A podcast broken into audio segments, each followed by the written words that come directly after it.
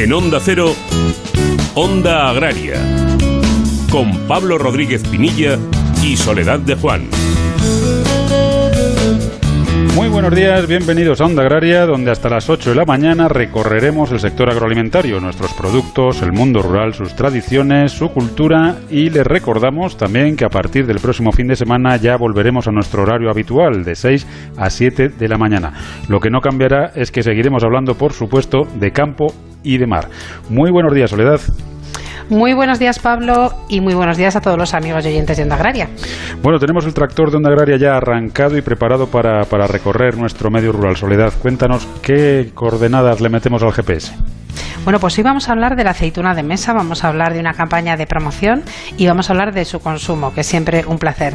Nos acompañará la responsable de promoción de Interaceituna, que es doña María Becerra. Vamos a repasar también la situación del sector lácteo con la directora gerente de INLAC, de la Interprofesional, que es doña Nuria Arribas. Vamos a hablar de producción de huevos, vamos a hablar de cómo ha afectado el COVID y vamos a hablar de formación en este ámbito. Nos acompañará la cofundadora y directora de comunicación y marketing de Pazo de Vilane, que es doña Piedad Varela Portas. Y vamos a hablar también de pesca y de las últimas tecnologías al servicio de este sector. Nos acompañará el presidente de Satlink, que es don Faustino Beirlasco. Y por supuesto recomendaremos a todos nuestros oyentes un camino natural para recorrer en estos días. Ya estamos terminando el mes de agosto, pero bueno, también tenemos septiembre y todo el año para seguirlos, ¿eh? pero aprovechamos este momento que tenemos ahora de vacaciones y repasaremos alguna curiosidad relacionada con el sector agroalimentario.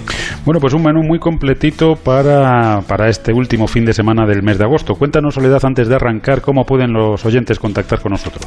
Pues lo más sencillo, ondaagraria.es, también enviando sus cartas por correo postal a Onda Cero Radio, programa Onda Agraria, en la calle Fuerteventura número 12, en San Sebastián de los Reyes, Madrid, con el código postal 28703 y también, como no, a través de las redes sociales. Hay que buscar en Twitter y en LinkedIn Onda Agraria.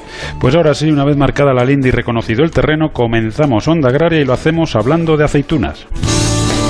Pablo Rodríguez Pinilla y Soledad de Juan, Onda Agraria. Y desde luego si hay un producto español, esa es la aceituna de mesa, un, producto que la verdad es que no debe faltar en ninguna casa, en ningún aperitivo, pero no solamente en los aperitivos, la verdad es que la aceituna cada vez forma más parte de lo que es nuestra gastronomía. Y precisamente de ello vamos a hablar, de la aceituna en la gastronomía española, de nuevas pues eh, recetas, de nuevas tendencias, de la mano de, de chefs famosos, y lo vamos a hacer con María Becerra, que es la responsable de promoción de Interaceituna. María, muy buenos días, bienvenida a Onda Agraria. Buenos días, muchas gracias por vuestra invitación. Bueno, María, estamos en, en, bueno, pues en una situación complicada con esto del confinamiento, con, todo, todo el lío que se ha generado. Eh, ¿Cómo se encuentra el consumo de, de, aceituna? ¿Cómo ha respondido la gente durante el confinamiento? Y sobre todo ahora mismo ya cómo, cómo se va comportando. Pues durante el confinamiento la verdad es que se han comprado bastantes aceitunas, ha habido un repunte en el consumo eh, casero de aceitunas. Eh, supongo que al final el no poder ir a, los bares hace que, todo el mundo se monte el aperitivo en casa, ¿no? Sí que es cierto que, que la aceituna es eh, no solo es un aperitivo, es un aperitivo este es el aperitivo estrella de España, pero pero es cierto que durante este confinamiento desde la Organización Interprofesional de la Aceituna de Mesa hemos aprovechado para que el consumidor utilice la aceituna no solo como aperitivo, sino que la introduzca en platos. Y a través de recetas y de la mano de, de, los grandes chefs con los que estamos colaborando este año, hemos conseguido que durante el confinamiento, a través de las redes sociales y de la página web, eh, incentivar a que cada, a que los consumidores elaboren recetas donde la aceituna sea la protagonista, ¿no? Para darle un mayor valor y un potencial culinario a, a este producto. María, ¿qué tal? Buenos días. Buenos días. O sea que habéis aprovechado la parte positiva y es que la gente se ha lanzado a la cocina en familia, sí. los mayores y los pequeños, para precisamente, bueno, cosas que a veces, a veces es falta de tiempo, ¿no? Y, y no solo en la compra que tienes que hacer, sino luego en la cocina en casa, habéis aprovechado este momento para que nos lleguen esas recetas. Exacto. De hecho, eh, nosotros durante el confinamiento lo que hemos lo que hemos hecho, porque en este confinamiento ha habido una característica que básicamente es que todo el mundo le ha dado por cocinar, incluso a los que no cocinaban han querido eh, ponerse entre fogones, eh, pero también hay que añadir que hemos pasado mucho tiempo en las redes sociales. Entonces hemos querido hacer eh, un mix entre redes sociales y cocina y por eso hemos em, lanzado un reto que ha sido el reto de la aceituna a través de las redes sociales, especialmente de, Instagram y también de Facebook. Y bueno, el reto ha sido liderado por chefs como Ramón Freixa, eh, Ricard Camarena, eh, Diego Guerrero, Pepa Muñoz, Pepe Rodríguez, eh, que ellos desde sus respectivas cuentas han lanzado el reto para hacer eh, aceitunas eh, de autor. Bueno, ellos la llaman aceitunas de autor, pero eh, no dejan de ser tapas o recetas con aceitunas, ¿no? En las que hemos querido involucrar al consumidor. ¿Y cómo ha respondido la gente, María? Pues nos ha sorprendido porque eh, hemos, hicimos un sorteo, de hecho, en el que el premio era eh, cenar en uno de los restaurantes de estos cinco chefs, Estrella Michelin, y mm, hemos tenido una respuesta bastante, mm, bastante alta, pero ya no solo por la cantidad de propuestas y de recetas recibidas, sino por la calidad. Nos ha sorprendido mucho que, mm, no sé si es por lo que comentabas, que han tenido más tiempo, pero hemos recibido recetas muy elaboradas. Eh, María, ¿es, ¿es, necesario reconquistar el, comer, el consumo nacional y con, labores de promoción, con campañas de promoción como esta que habéis eh, puesto en marcha? O, el consumo nacional está más o menos estabilizado y, es necesario pues hacer un esfuerzo en el internacional? Mm, eh, mira, el 67% de lo que se produce en España de aceituna eh, se exporta y el 33% se queda en consumo nacional.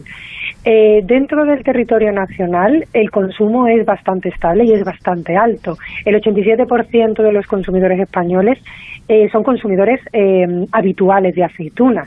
O sea que no, no, yo no utilizaría la palabra reconquistar porque son muchos los consumidores y, y, muchos los que piensan que la aceituna les encanta y están contentos con la aceituna. El problema está en el valor que se le da a la aceituna y en el uso que se le da. Al final la aceituna es un producto que a todos nos gusta, pero la tenemos relegada como una tapa estrella, como un aperitivo, pero ya está. Y sin embargo tiene un potencial culinario eh, muy elevado y eso es lo que estamos intentando hacer desde la interprofesional con la campaña nacional que estamos haciendo ahora, que es revalorizar este producto, o sea, hacerle ver al consumidor que no solo está bien tomártela como un aperitivo, sino que tiene un potencial eh, que no le estamos dando ese uso. Y, ese, y es un potencial del que estamos tirando de los grandes chefs para que nos guíen en cómo utilizar esa aceituna, en, en qué, em, en qué maridaje eh, usarla, cómo combinarla con otros ingredientes. Y es que nos estamos perdiendo una parte muy importante de la aceituna como un alimento. Y eso es lo que queremos hacer. Ya, yo no lo llamaría reconquistar, sino realmente exponer nuevas formas de consumo de la aceituna. María, ¿y en el, en el extranjero cuáles son los principales países consumidores de aceituna española? Pues el principal y más importante, el principal importador es Estados Unidos. Es el, principal. Luego tenemos eh, dentro de Europa eh, estaría bueno Reino Unido, Francia, Alemania, pues, también son, son importantes, pero a nivel internacional eh, el más destacado es Estados Unidos. ¿Y nuestra competencia más dura? A la hora de exportar, me refiero, o sea, los otros países que Bueno, eh, realmente es cierto que, que, las aceitunas españolas es que somos, eh, España es líder en producción y exportación. Realmente es muy difícil que nos hagan sombra en volumen y en calidad, pero sí que es cierto que, mm, que bueno, que al final eh, si miramos la cuenca mediterránea, es que los dos únicos competidores, eh, porque bueno, están ahí, son Italia y Grecia, pero no que nos hagan daño de verdad, porque ya, ya os digo que en cantidad y en, y en calidad eh, España es líder a día de hoy de, producción, de exportación de aceituna. Eh, María, nos queda un, minutito, pero no nos gustaría despedirte sin que nos dieras tu receta preferida de las que habéis preparado para, para reinventar la aceituna.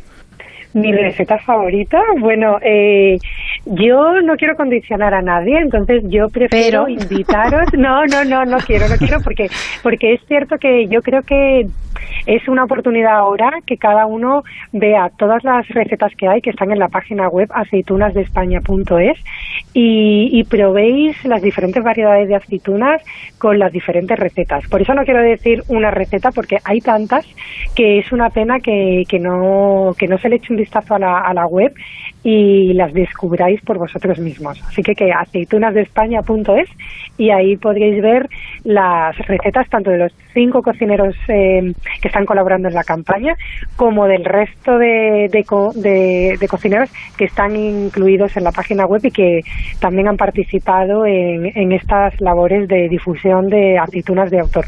Así que, que yo os invito a que le echéis un vistazo.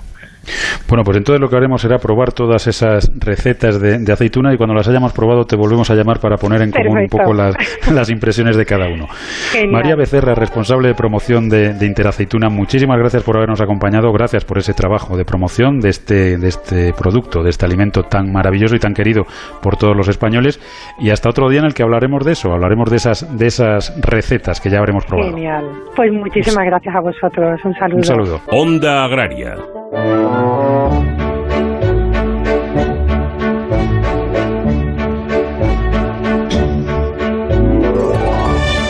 Bueno, una buena forma, Soledad, de disfrutar de las aceitunas es con un botecito, por ejemplo, te lo llevas y te vas a caminar, ¿no? Te llevas un botecito de aceitunas y cuando hagas un descanso a la sombra de, una encina, por ejemplo, de un fresno, de un castaño, pues te abres un, botecito de aceitunas, te las tomas muy ricas y, con un poquito de, agua u otra cosa, ¿no?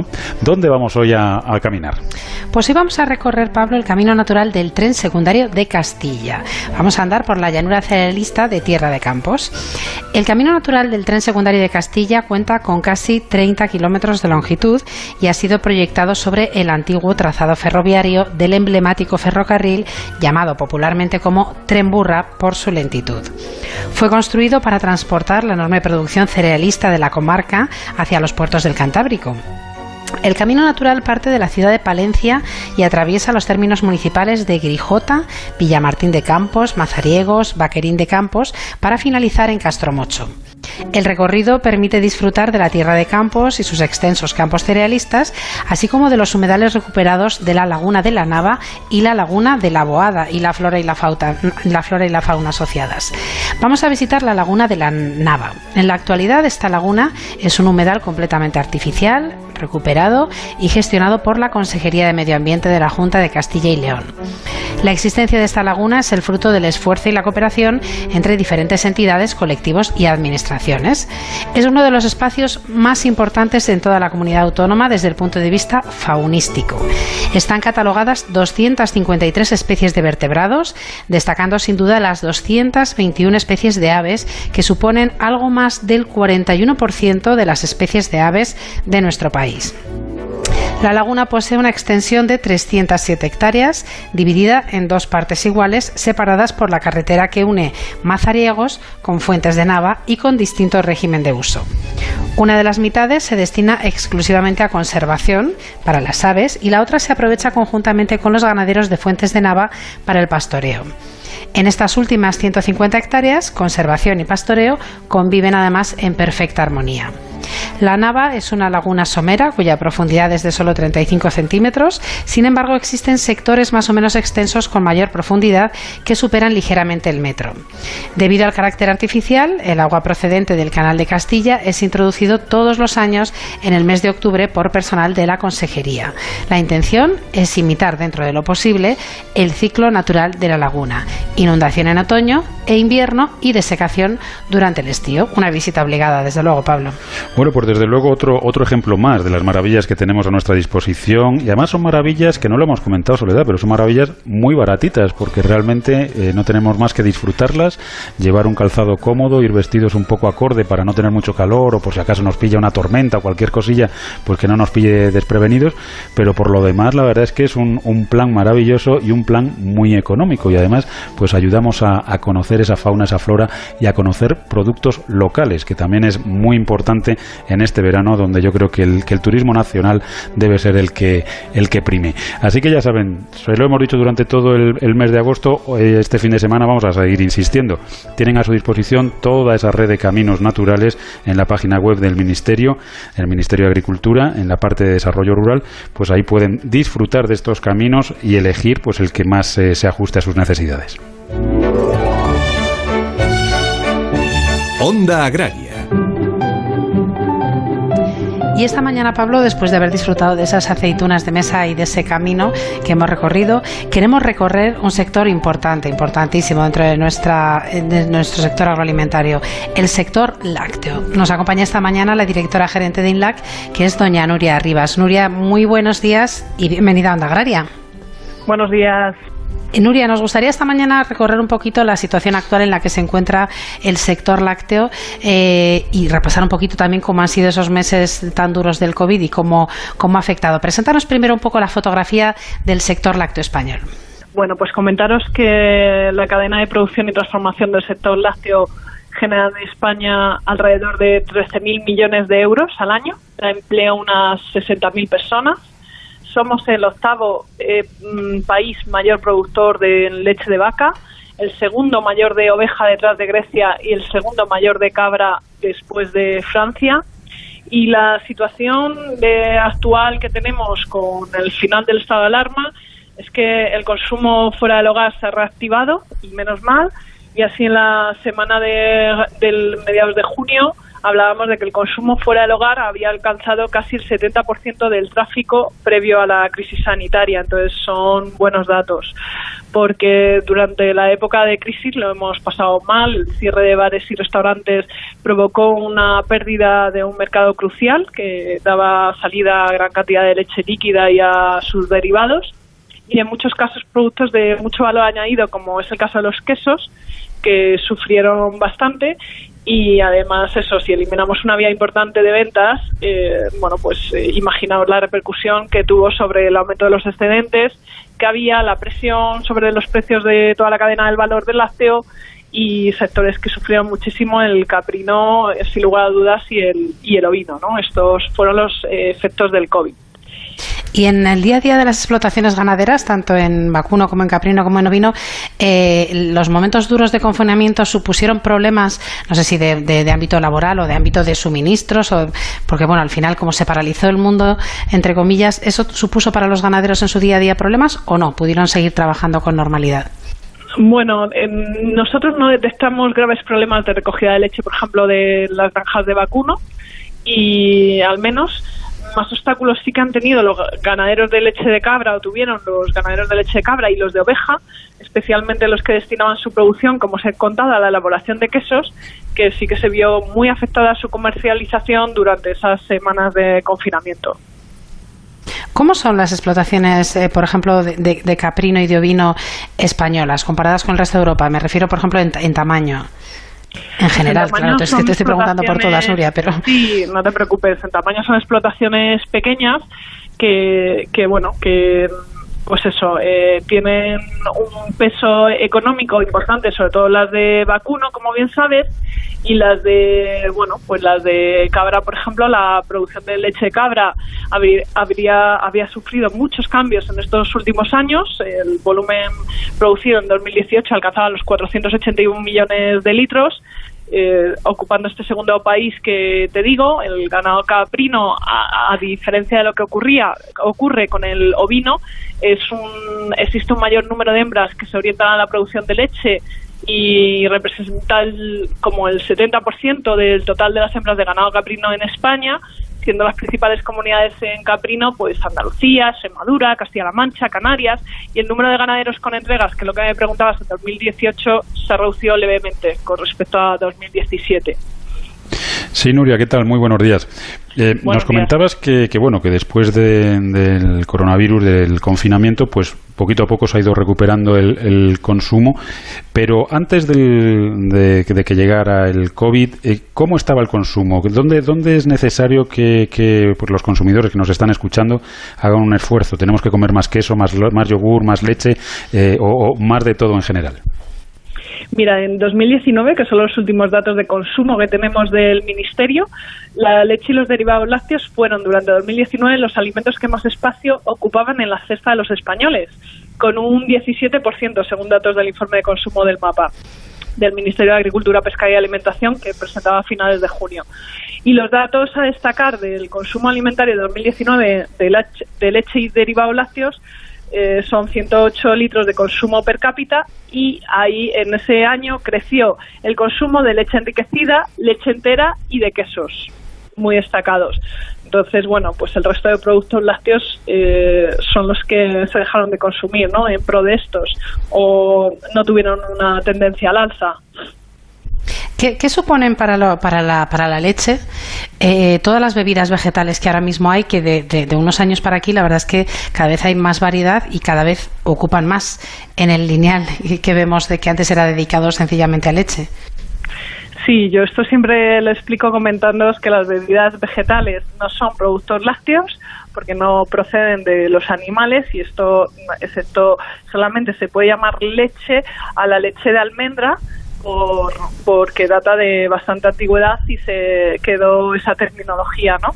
Em, pero el resto de, de, productos no se les pueden llamar leche y entonces es habitual ir a una cafetería, a un bar y pedir y, oír leche de soja y otros productos eh, con esa terminología, pues porque el consumidor final no conoce, bueno, pues que hay una sentencia que dictó esto, ¿no? Que, que no se pueden llamar productos lácteos. Entonces, partiendo de la base de que no son productos lácteos, es verdad que en los lineales deberían, y esta es una eh, pelea constante que tenemos con la distribución, que les hacemos hincapié en que por favor no separen de los lineales, eh, las bebidas vegetales de los productos lácteos para, eh, bueno, pues el consumidor es libre de elegir, siempre lo, lo, indico en mis entrevistas, y puede elegir cualquier tipo de producto, pero por lo menos que sepa lo que es bebida vegetal de lo que es producto lácteo.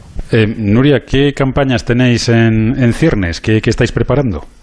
Pues la verdad estamos trabajando muy activamente en, en tres campañas. Una es tres lácteos al día, que la habréis visto en televisión. Hemos hecho dos anuncios con la promoción de con esta importancia ¿no? de consumir productos lácteos en el marco de una dieta, sana y equilibrada. ¿no? Recordamos eso, el, el vaso de leche, los dos yogures y la porción de queso eh, de 30 gramos si es curado o semicurado el queso o de 50 si el queso es fresco.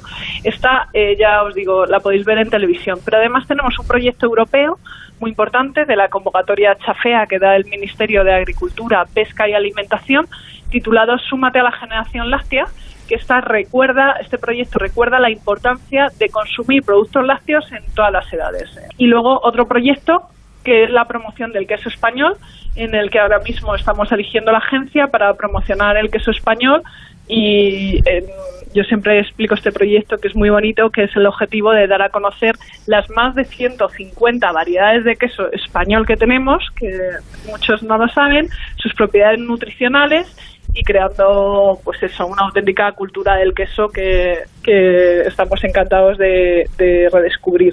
Y además tenemos un proyecto muy interesante de I más de más estamos analizando una técnica que cuantifique cuantitativamente el porcentaje de leche de diferentes especies que están presentes en los quesos de mezcla Anda, sí, sí. Sí que es interesante. Eso es importante, muy importante, sí, señor. Nuria, eh, por, una última pregunta. Eh, empieza ahora septiembre. Si necesitáramos para el sector lácteo que el Ministerio Bruselas tomara una medida, ¿cuál tendría que ser la más urgente?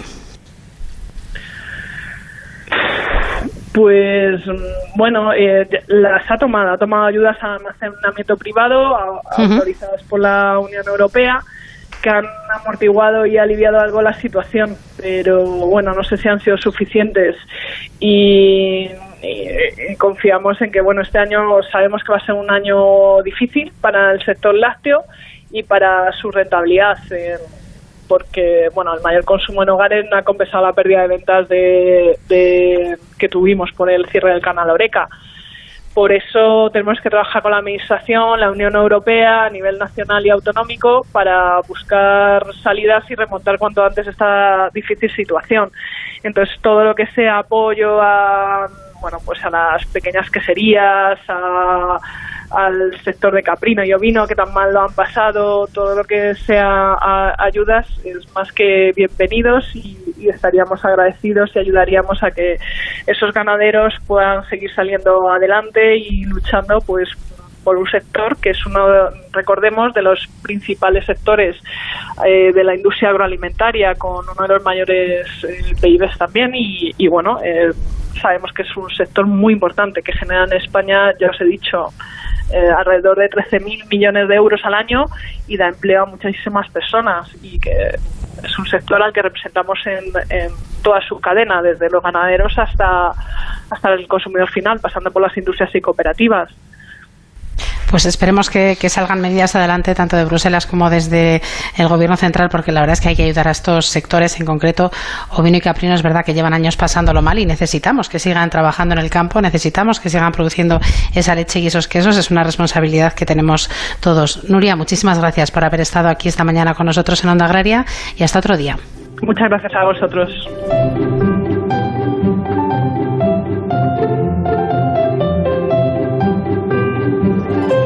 Onda Agraria, Onda Cero.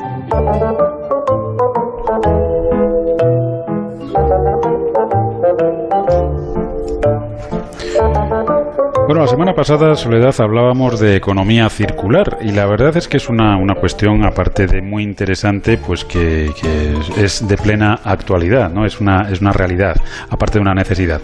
Y hoy vamos a conocer, pues, otra forma también de, de economía circular y es esa alternativa para evitar quemas y sacar rentabilidad a la paja de arroz y restos de vid, que es transformándolos en envases.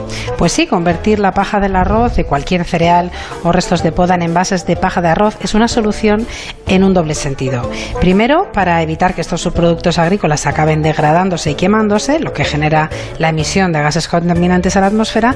Y segundo, y también para usar un material alternativo, sostenible y totalmente biodegradable en la cadena de valor de los productos e incluso también como alimento animal. Hay una empresa, Hortmold, que tras más de 10 años de investigación y pruebas está ultimando la industrialización del proceso de fabricación de unos innovadores envases moldeados, ecológicos y biodegradables realizados con subproductos agrícolas, en especial, como decías Pablo, paja de arroz y sarmientos de vid. Se trata de una alternativa sostenible, un ejemplo, como decías, de economía circular para procesos actuales como la incineración de las podas agrícolas, por ejemplo, en las viñas, como nos comentabas. Respecto al precio de estos nuevos envases, es igual a los actuales realizados con materiales convencionales, manteniendo características similares también en cuanto a la resistencia y la estanqueidad de los mismos. Bueno, pues como decíamos, importante desde luego dar una, segunda utilidad o una nueva utilidad a, todo tipo de subproductos en el, en el campo, ya no solamente en el campo, en el día a día, ¿no? Cuanto menos tiremos, cuanto menos basura, menos residuo generemos, pues yo creo que más lo, va a agradecer nuestro planeta. Así que es una cuestión de responsabilidad, pero también de sentido común, ¿no? Yo creo que tenemos un poco que volver en ese sentido a reutilizar cosas como hacían nuestros abuelos, ¿no? Pues eh, poquito a poco, con diferencias, porque los tiempos han cambiado mucho, pero sí volver a tener esa mentalidad de de, no tirar cosas, ¿no? de aprovecharlo todo, porque todo puede tener una utilidad. Si te parece, Soledad, nos vamos ahora. ¿Tú qué vas a tomar? Yo voy a tomar un vasito de leche. ¿Qué te parece? Yo voy a tomar un cafelín. Bueno, pues tú cafelín, yo, yo un vasito de leche y en un minutito volvemos aquí en, en Onda Agraria para seguir hablando de campo y de mar. Pablo Rodríguez Pinilla y Soledad de Juan, Onda Agraria.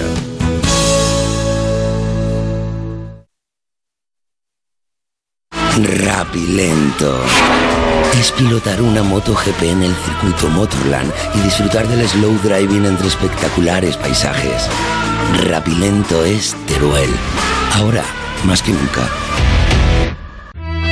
Llega la red MacFruit Digital, la feria digital italiana del sector hortofrutícola promovida por ICE, Agencia Italiana para el Comercio Exterior. Gestiona tu acceso gratuito a la plataforma en la web macfruit.com y no pierdas la oportunidad de hacer negocio con los más de 250 expositores participantes. Que no se te olvide, te esperamos del 8 al 10 de septiembre.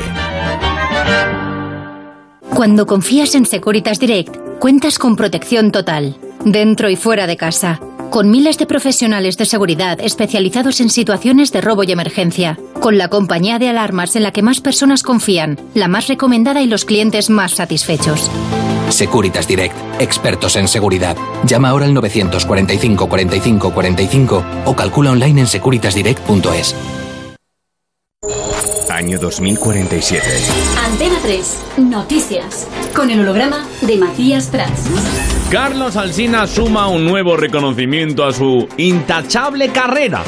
El director y presentador de Más de Uno ha sido galardonado con el premio Ondas al mejor jingle. Es un premio que estaba cantado.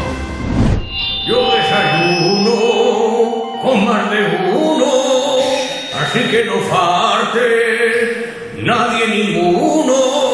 Con este Carlos Alsina suma ya 15 caballitos alados, aunque todavía se recuerda su apogeo de la temporada 2020-2021 cuando consiguió en un mismo año el premio Pulitzer, el Nobel y el Emmy.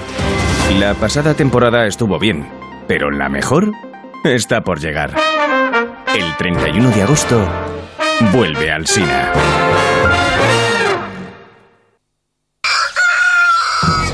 Cuidas de tu granja lo mejor posible.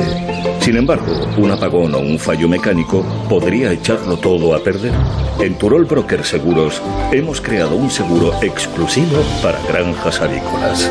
Llámanos sin compromiso al 655-946-856 o entra en nuestra página web www.turolbroker.com. Vive seguro. Diego, ¿cómo te ha ido la cosecha este año? Hola Juan, la cosecha ha sido buena y gracias a agrocomparador.com ya estoy recibiendo ofertas para venderla. ¿Agrocomparador.com? Sí, es una nueva plataforma que pone en contacto a vendedores y compradores de forma directa. Es súper sencillo, gratuito y te asesoran en el precio de venta. Pues tomo nota, agrocomparador.com. Eso es, agrocomparador.com y sácale partido al campo. Pablo Rodríguez Pinilla y Soledad de Juan, Onda Agraria.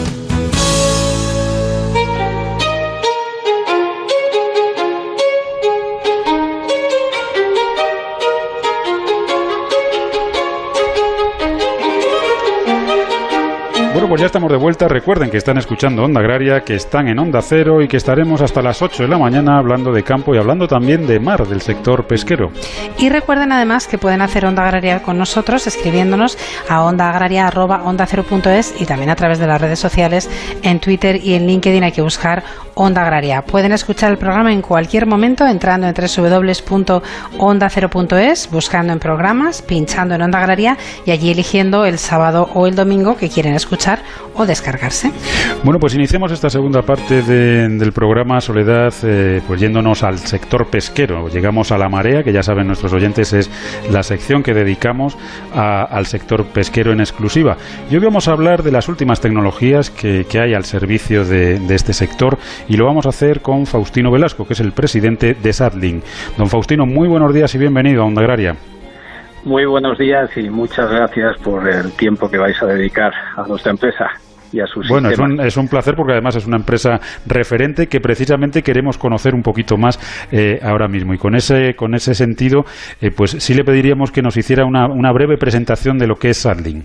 Bueno, pues eh, Satlin eh, es una empresa española, o sea, aunque ya somos una empresa eh, internacional, pero es una empresa 100% con capital español. ¿no? Nosotros constituimos la empresa hace 28 años, una empresa de ingeniería pequeñita, eh, pues para dar servicios de, de desarrollo, principalmente en esa época trabajábamos con el Ministerio de Pesca español, ¿no? Eh, y el Ministerio de Defensa. Bueno, pues los desarrollos que empezamos a hacer, tanto para la Secretaría General de Pesca, pues eh, vimos que aquí en España tenían éxito. De hecho, instalamos eh, nuestros dispositivos de seguimiento pues en casi toda la flota nacional. También vimos que los desarrollos que hacíamos pues también eran bien aceptados por la industria pesquera y nos animamos a exportarlos. Y hoy, aparte de estar en España, pues estamos en Estados Unidos, estamos en Ecuador, estamos en Japón, estamos en Corea, estamos en Taiwán, Taiwán y nos hemos convertido Seychelles en una empresa internacional gracias al apoyo que tuvimos en su día de la industria pesquera nacional y también de la administración eh, pública. Faustino, ¿qué tal? Muy buenos días. Muy buenos días. ¿Cómo puede mejorar la eficiencia de un barco a partir de las nuevas tecnologías? ¿De qué herramientas eh, estaríamos hablando? Bueno, pues, hombre, hay muchas herramientas, ¿no? Es, eh, hay herramientas que nosotros eh, desarrollamos, por lo que son para lo que es la industria, eh, para mejorar lo que es la pesca sostenible, y luego hay otras herramientas que nosotros facilitamos a lo que son los reguladores pesqueros, que es para gestionar las pesquerías y las flotas, ¿no? Para lo que es la industria, una cosa que es importantísima y que bueno, pues que ha tenido mucho auge en los últimos años son las comunicaciones satélite, ¿no? Eh, gracias a estas comunicaciones satélite, lo que te permite al barco es estar en contacto con las oficinas, por lo que cual eh, eh, mejora lo que es la eficiencia de, lo que es la actividad a bordo y algo que es importantísimo, también mejora lo que son las condiciones de la tripulación a bordo que pueden estar en contacto con las familias, pueden estar, vamos a decir, tener sus al día sus redes sociales, comunicarse en datos, comprobar su correo, algo que hace unos años era impensable, pues afortunadamente gracias a las inversiones que hacen eh, los armadores para que sus barcos estén equipados de esta tecnología es un día a día. Y luego, pues lo que es la eficiencia, pues nosotros, Satlin suministra pues eh, boyas inteligentes para la pesca del atún, cosa que gracias a estas boyas pues eh, lo que se permite es saber qué especies se están pescando, que a la hora de la protección de algunas, de algunas especies es importantísimo. También suministramos para la eficiencia lo que es a través de, imágenes satélite sistemas eh, eh, oceanográficos con información sobre corrientes, temperaturas. O sea, Satlin, que empezó como una empresa de ingeniería para el mundo de la defensa, pues ahora afortunadamente pues somos una referencia mundial como soluciones de I+D en favor de la sostenibilidad eh, para la pesca y ahí estamos enfocados. Eh, Faustino, hay, una cuestión que preocupa y mucho en, el sector, por lo menos en parte del sector. Hay otra parte que, no le preocupa demasiado, que es la pesca ilegal. Eh, ¿Existe tecnología eficiente, tecnología suficiente para, para controlar esa pesca ilegal? A ver, eh, la pesca, naturalmente que sí. La respuesta es que sí. ¿no? Lo que lo que tiene que haber es legislaciones que apoyen esa tecnología.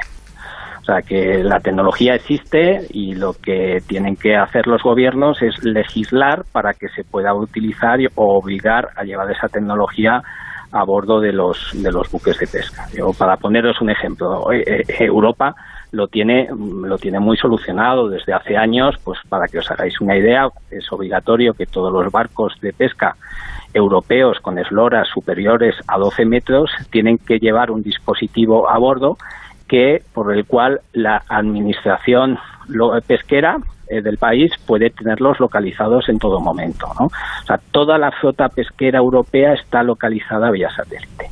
Y también la flota pesquera está obligada, en lo que se llama el cuaderno de, pesca electrónica, a transmitir eh, también vía satélite o cuando lleguen al puerto todo lo que es la información de capturas. Tecnología existe, lo que pasa es que Europa está a un nivel tecnológico que no es las mismas circunstancias en Asia o en África. Eh, ahí andan más retrasados y por eso en estas zonas pues la pesca ilegal y pues está más más introducida pero tecnología ahí y nosotros pues eh, tenemos herramientas para los reguladores pesqueros para que puedan gestionar sus, sus flotas y, y luchen contra la pesca ilegal. Faustino, uno de los temas en los que el sector está haciendo más esfuerzo es en la sostenibilidad del aprovechamiento. ¿Qué soluciones tenemos para certificar esa sostenibilidad de la pesca y si sustituyen la presencia de observadores en los barcos? A ver, eh, observadores en los barcos, pues eh, no hay tantos como nos gustaría. Eh, o sea, realmente vamos a, a, ver lo que es la flota nacional, pues están obligados a llevar observadores a bordo, principalmente los grandes atuneros congeladores. Eh, luego, eh, fuera de estos barcos, eh, yo creo que la flota palanguera, en una proporción muy pequeña, me parece que estamos hablando, según, que según las organizaciones regionales pesqueras, a un 5% de la flota, que son, estamos hablando de, de un 5% sobre 10.000 barcos. Y no llega ni al 2%. ¿Por qué? Porque no hay espacio a bordo para llevar un observador. Entonces, eh, si nosotros, si las administraciones quieren disponer de una información veraz e independiente sobre la actividad de pesca, es necesario eh, llevar un observador. ¿Qué solución eh, estamos proponiendo desde SATLIN y llevamos proponiendo desde hace tiempo? Pues es no sustituir ese observador de a bordo, sino lo que es lo que nosotros llamamos el, el, observador electrónico, que es que instalar cámaras a bordo que registren todo lo que es la actividad pesquera, ¿no? Solamente lo que es la actividad pesquera. ¿Qué es lo que ocurre? Que cuando el barco llega a tierra, existe un observador, el observador que anteriormente estaba embarcado, que analiza todas esas imágenes y realiza un informe que va a la administración, ¿no? Con todo lo que es la información de esas capturas. ¿Con esto qué conseguimos? Que gracias a la tecnología, pues en- antes era un barco, un observador, en los casos en los que entrase el observador y pudiese estar embarcado, Ahora, gracias a esta tecnología, ampliamos la cobertura de estos paneles de observadores. Podemos tener un observador en tierra que al mismo tiempo está analizando la información de cinco, seis barcos o siete barcos, ¿no? Eh, y es lo que ahora, pues, eh, pues en, en- a través de las ORPs y muchas superficies eh, y muchos, vamos a decir, eh, están diciendo que ya es necesario que las cámaras vayan a bordo de toda la flota pesquera, no solamente la tunera o la palanguera, sino que todos los barcos vayan equipados con cámaras a bordo para eh, controlar la actividad pesquera. ¿no? Lo, cierto es que yo creo que es muy interesante que el consumidor, todos los oyentes que nos están escuchando, sean conscientes de que cuando se habla del esfuerzo que el sector pesquero está haciendo por conseguir esa sostenibilidad, es una realidad, y una realidad que va desde las artes de pesca hasta, hasta la tecnología que, que se monta en los, en los buques. O sea, es un, auténtico esfuerzo el que se está haciendo y también el de la administración, que muchas veces dejamos a la administración aparte y también juega un, un papel muy, muy importante. Faustino, nos, nos comentaba hace un momentito que, lógicamente, la tecnología de África y la de Asia o la de la Unión Europea pues son diferentes. Eh, en ese sentido, eh, ¿en, ¿en qué lugar se encuentra la flota española en cuanto a tecnología? Hombre, yo que tengo, gracias a, a, vamos a decir, a la industria pesquera, tengo la suerte y he tenido la suerte en los últimos años de viajar por todo el mundo y, y conocer flotas eh, muy dispares y en sitios muy recónditos, os puedo decir que desde luego la flota, la flota nacional es la envidia eh, de la flota a nivel mundial. O sea, eh, la, es la envidia eh, por, desde el punto de vista tecnológico, de lo que de cómo se están equipados los barcos eh, para, para mejorar la eficiencia de la pesca y también de cómo están equipados los barcos y cómo y cómo para eh, cuidar la vida de la tripulación a bordo. Eh, yo de verdad cuando viajo y tengo la suerte de hablar con japoneses, coreanos, chinos, ecuatorianos, siempre me preguntan y cómo lo hacen en España porque son eh, la, eh, somos la envidia a nivel mundial y somos la referencia de lo bien que se pesca desde el punto de vista de, diciendo bien eh, capacidad y sostenibilidad y luego de lo que el esfuerzo que hacen los armadores para que la tripulación tenga unas condiciones eh, a bordo completamente normales, ¿no? Que en otros sitios, y bueno, lo estáis viendo, pues eh, se está hablando hasta de esclavitud a bordo de algunos eh, buques pesqueros en flotas asiáticas, ¿no? Faustino, ¿y en qué se está trabajando ahora? ¿Qué, ¿Cuáles son las novedades que vienen? ¿Alguna pues, primicia para Onda Agraria? No, pues muchísimas cosas. La verdad es que, mira, el mundo de la pesca es un mundo tan extraordinario y que, te, vamos, es que podría empezar a hablar y no acabar.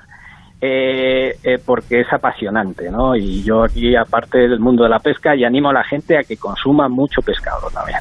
Eh, pero bueno, pero sobre todo ahora mismo nosotros, mira, antes lo que os comentaba, eh, es un proyecto muy ambicioso, todo lo que se llama, y estamos ahora que nos llenamos la boca de lo que es la inteligencia artificial, ¿no? Nosotros no solamente queremos dotar de sistemas de cámaras a bordo de los barcos, sino que luego eh, eh, dotar esas cámaras de inteligencia, ¿no? O sea, que sean capaces de una forma automática detectar lo que se está pescando, en qué volumen se está pescando, las especies que se están pescando, de tal forma que ayudemos a esos observadores en tierra, que son biólogos, a hacer un análisis de mucho, mucho más rápido y poder llegar a muchos a muchos más barcos de los que se está llegando ahora, ¿no? O sea, que eh, de verdad que tenemos tenemos muchas apuestas de I más eh, eh, abiertas, eh, estamos muy ilusionados porque el mundo de la pesca es apasionante y bueno, porque aparte es que hay muchas cosas que hacer, o sea que desde el punto de vista eh, de, de, en favor de la pesca sostenible, que es algo que es, eh, que es desde luego que tenemos grabado en la piel y no solamente nosotros, sino también nos, nuestros clientes y algo que desde luego que tenemos que hacer entre todos, que es la conservación de los océanos. ¿no? Bueno, pues la verdad es que estaríamos horas hablando del sector pesquero y horas hablando de tecnología aplicada y, bueno, pues útil para el sector pesquero, pero el tiempo es, es limitado y también tenemos que ser sostenibles en su, en su utilización. Faustino Velasco, presidente de Salding, muchísimas gracias por habernos acompañado y muchísimas gracias también por poner a, a disposición del sector pesquero esa tecnología que hace por lo menos un poquito más fácil el día a día de nuestros pescadores. Un saludo y hasta otro día. Eh, Un saludo y muchísimas gracias a vosotros.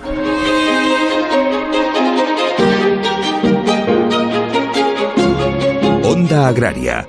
Onda Cero.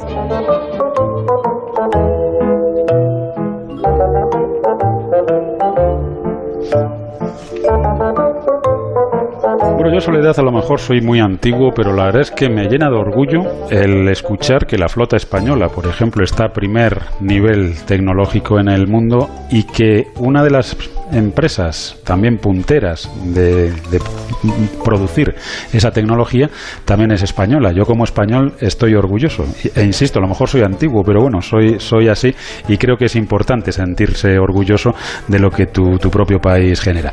Pero bueno, lo que vamos a generar ahora es esas curiosidades que traemos pues en los programas de agosto, precisamente porque tenemos un poquito más tiempo y porque los temas los podemos tratar de otra forma diferente. Soledad, los frutales también tienen que adaptarse a la crisis climática. Aquí no se libra nadie. No, y también nos sentimos orgullosos, Pablo, de los investigadores españoles. En concreto vamos a hablar de investigadores de la Universidad Politécnica de Madrid que han participado en un estudio que da información sobre la viabilidad de un cultivo en una determinada región para considerar su reubicación a otras zonas si fuera necesario debido pues, a un calentamiento global.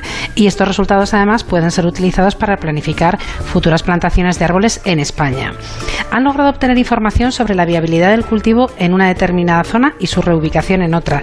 Y esto es especialmente importante para los frutales, ya que se detiene, detienen su desarrollo en las épocas más frías del año para evitar daños y solo lo reanudan cuando han acumulado una determinada exposición al frío, la cual, según los resultados del estudio, parece que va a verse comprometida en el futuro.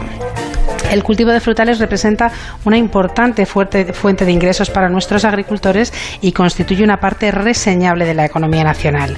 Las consecuencias de no acumular el frío suficiente se traducen además en una floración irregular, lo que conlleva una reducción de la cantidad y la calidad de la producción, incluyendo defectos de tamaño y forma de los frutos, así como una cosecha más difusa en el tiempo y, en definitiva, pérdidas económicas. Es decir, que esta investigación y los resultados de la misma pueden ser de mucha, mucha utilidad para muchas zonas de nuestra geografía. Pues desde luego que sí, tenemos ejemplos además de esta, de esta situación, ¿no? de cultivos que antes no se daban y ahora sí se dan, pues en principio debido también al, cambio en estas condiciones. ¿no? Tenemos el aguacate, por ejemplo, tenemos el mango y tenemos también el cacao, que se están haciendo pruebas en, en la zona de Málaga para ver cómo funciona su cultivo. Y todo esto al final es porque las condiciones de cultivo han cambiado, entre ellas las climáticas. Y desde luego tiene mucho que ver ese, ese cambio climático. Así que, como bien decías al principio, enhorabuena a esos científicos que siguen trabajando eh, muchas veces que la gente no lo conoce, pero tienen un trabajo muy importante para mejorar y para seguir evolucionando en el sector agroalimentario. Pablo Rodríguez Pinilla y Soledad de Juan, Onda Agraria. Pues ahora, Pablo, vamos a hablar de huevos.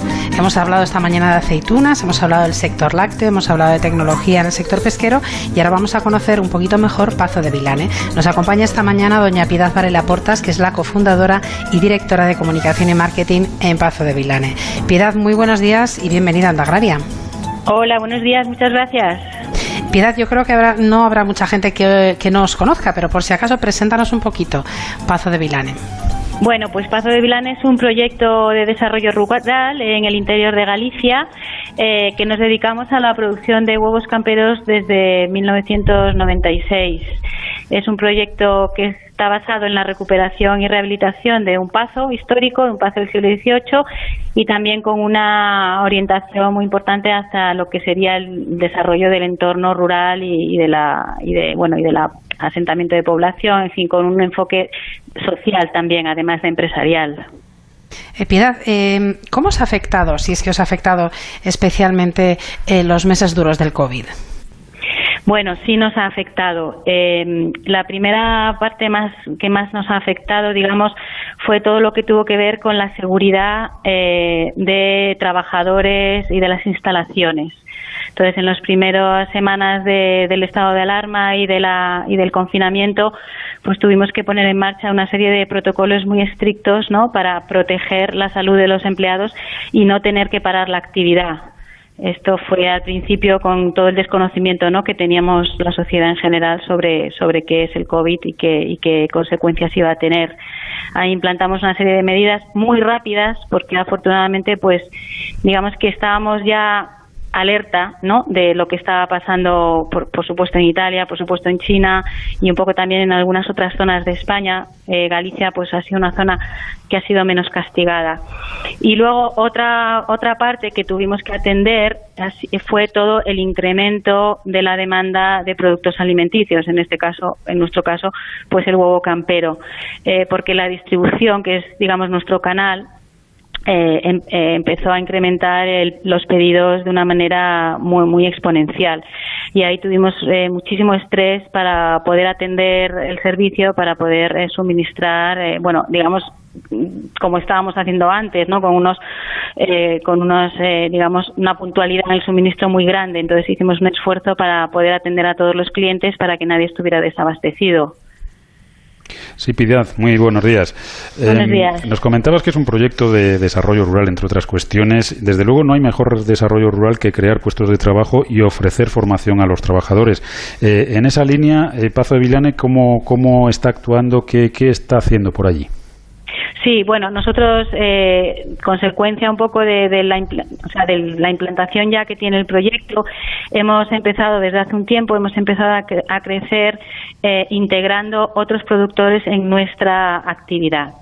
Entonces, eh, nosotros lo que hacemos, eh, buscamos eh, productores granjeros, avicultores en este caso, que quieren trabajar dentro de nuestra estructura y les proporcionamos eh, lo que es la garantía de la compra del producto, además de una formación técnica eh, basada en nuestra experiencia como productores de huevos de gallinas en libertad, de huevos camperos, desde hace más de 20 años. Entonces, ahí nosotros lo que hemos hecho es desarrollar un know-how relacionado con el cuidado de la gallina en libertad, que es un cuidado y un manejo muy distinto al que puede tener un, animal enjaulado, un animal incluso en suelo, y les proporcionamos esta, esta garantía tanto de la producción como de la, eh, del conocimiento de la, de la actividad, ¿no? Y en ¿Cómo, es ¿Cómo, es la, producción de huevos camperos? Que nos has especificado que no es lo mismo que en suelo. No, el huevo campero eh, es un, o sea, la gallina campera tiene cuatro metros cuadrados de parque exterior y tiene salida eh, constante a la libertad, o sea, esta de la nave al, pastoreo al exterior. La gallina en suelo no tiene salida al exterior. La gallina que lo vemos en los lineales como gallinas libres de jaulas eh, no quiere decir que estas gallinas salgan al campo, salgan al exterior. No tienen, realmente no tienen salida. Viven en una nave, viven, viven confinadas en una nave, eh, pero en, en este momento la denominación que se ha implantado es libres de jaulas porque digamos que han salido de las jaulas y ahora están en naves diáfanas. Bueno, a veces están en aviarios, que son naves con varias alturas pero digamos que han ampliado las divisiones verticales y por tanto las llaman libres de jaulas, pero es una cosa muy distinta a la gallina campera e incluso a la gallina eh, de producción ecológica. Piedad, ¿dónde vendéis ahora mismo vosotros? ¿Estáis en el mercado nacional? ¿También salís fuera? Sí, no, no salimos fuera. Eh, no tenemos tamaño todavía. el mercado nacional todavía tiene que absorber mucha producción eh, de huevo campero, en concreto de huevo campero, también de huevo ecológico, y por tanto hay todavía un, mucho margen de crecimiento dentro de España. Y además nosotros tenemos un proyecto eh, sostenible a nivel de tamaño. O sea, nosotros no queremos, o sea, como los estándares de calidad y de bienestar animal son tan altos, digamos que replicar este modelo cuesta mucho crecer en producción replicando este modelo con altos estándares de cuidado. Y entonces, digamos que tenemos, somos contenidos, ¿no? En ese sentido, a nivel de tamaño. Eh, Piedad, eh, no queríamos despedir la entrevista sin que nos dijeras eh, los huevos de Pazo de Vilane, ¿dónde dan el do de pecho? ¿Están mejor fritos, cocidos, escalfados? ¿Cómo, cómo nos los recomiendas? Ay, qué, qué difícil esta, esta pregunta. eh, están buenos de todas maneras. Yo creo que la estrella, la estrella es el huevo frito. Yo creo que es donde más es, es posible apreciar la calidad de un huevo, ¿no? Eh, pero el huevo revuelto también está muy rico. En fin, eh, sería difícil decir, pero si tengo que, que decir alguno, el huevo frito. Pues con esa, con esa idea, ese consejo nos quedamos, aunque yo creo que lo mejor será a cada hora probarlo de una forma, para, para comprobar si realmente va frito, cocido, escalfado o cómo va, va mejor. Sí, porque además... dime. No, continúa, continúa, perdona. No, que iba a decirte que, que es que además hoy en día ya sabemos, o sea, digamos que la ciencia ya está diciendo, ¿no? El, los nutricionistas, endocrinos, que se pueden comer hasta seis y siete huevos a la semana. Sí, claro, claro, que al final parecía que con uno a la semana, dos a la semana ya teníamos, riesgo de colesterol, ¿no?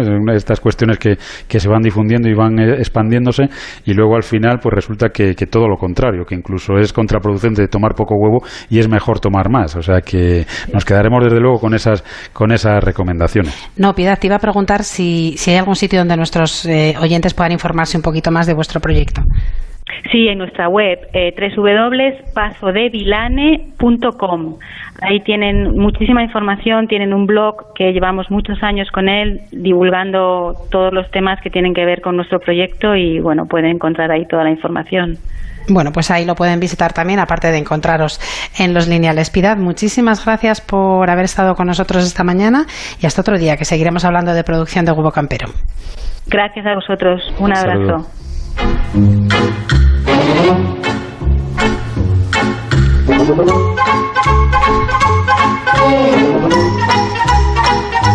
¿Y a ti, Soledad, cómo te gustan más los huevos? A mí la verdad es que me gustan de todas formas. Y voy a decir una receta muy sosa, pero que a mí me chifla, que es la tortilla francesa. Bueno, sí, claro, la, la, la, verdad es que la tortilla, claro, cualquier tipo de tortilla al final funciona bien. Pues yo la verdad es que me quedaría con ese, ese huevo frito. Lo que pasa es que el huevo frito parece fácil de hacer y no lo es, ¿eh? y no es nada, nada fácil.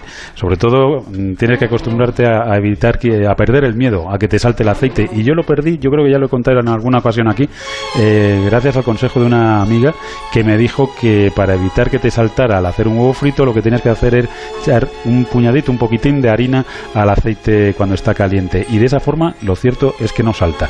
Así que los que no hacen huevo frito porque tienen miedo a que les salte, que prueben a echar ese puñadito de harina, un poquito, es nada, una pizquita de, de, harina y con eso pues la verdad es que domesticamos perfectamente al, al huevo frito.